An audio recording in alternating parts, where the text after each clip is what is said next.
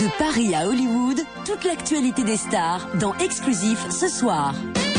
Bonsoir à tous, merci d'être avec nous en ce début de semaine. J'espère que vous avez passé un très bon week-end. Bonsoir. Très bon, merci beaucoup Flavie. Bonsoir à toutes euh, et à tous et bienvenue. On commence bien sûr tout de suite par les titres en images. Regardez. Les stars face aux médiums et aux phénomènes paranormaux, existe-t-il une dimension qui nous échappe? Peut-on prédire l'avenir? Une enquête exclusive. Le thème de Gérard May cette année, fantômes, paranormal et voyance, et vous allez voir que ça en inspire beaucoup. C'est un reportage de Valérie Damido.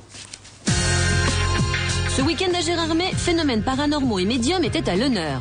Un festival qui a attiré de nombreuses stars. Les sceptiques et les crédules nous ont livré leurs impressions. Quand on a, on a fréquenté un peu ces films-là en tant que spectateur, il y a des moments où on se retrouve dans des situations où on y repense. Et là, on n'est pas fier. non, non, vous pouvez me faire promener en pleine forêt, euh, euh, en plein milieu de la nuit, euh, aucun problème. Je crois pas du tout à toutes ces conneries. Je n'appelle pas ça des fantômes, mais je crois qu'il existe un monde spirituel. Appelons ça comme ça. S'il y a des, des, des, des phénomènes euh, paranormaux, si on peut parler, je, je, je, s'il y en a, je pense que c'est nous-mêmes qui les créons. There are no secrets. What's? Pas de phénomènes paranormaux sans spécialistes pour les décrypter. Des spécialistes qui portent le nom de médium, comme dans le film The Gift en compétition à Gérardmer. Ici, à travers ses visions, une médium devient le témoin de meurtre. Jean Didier, qui exerce aussi cette profession, nous éclaire sur la question. Un médium, c'est quelqu'un qui est euh, hypersensible, donc euh, qui, qui, va jouer sur ses émotions et sur sa sensibilité, euh, plus qu'une personne traditionnelle. Donc, qui va capter un petit peu les événements, qui va capter les atmosphères surtout. Et les gens, ça commence toujours par sentir la personne et ses énergies, se dire est-ce que cette personne est positive, est-ce qu'elle est négative? Témoins bien malgré eux de ces phénomènes paranormaux, les enfants, comme dans le sixième sens, où un garçon de 6 ans communique avec l'au-delà. Les enfants n'ont pas pétrifier le monde.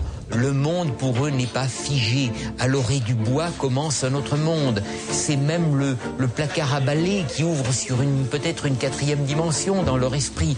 Derrière il y a le croque-mitaine, etc., etc. Quand je suis à l'intérieur de leur esprit,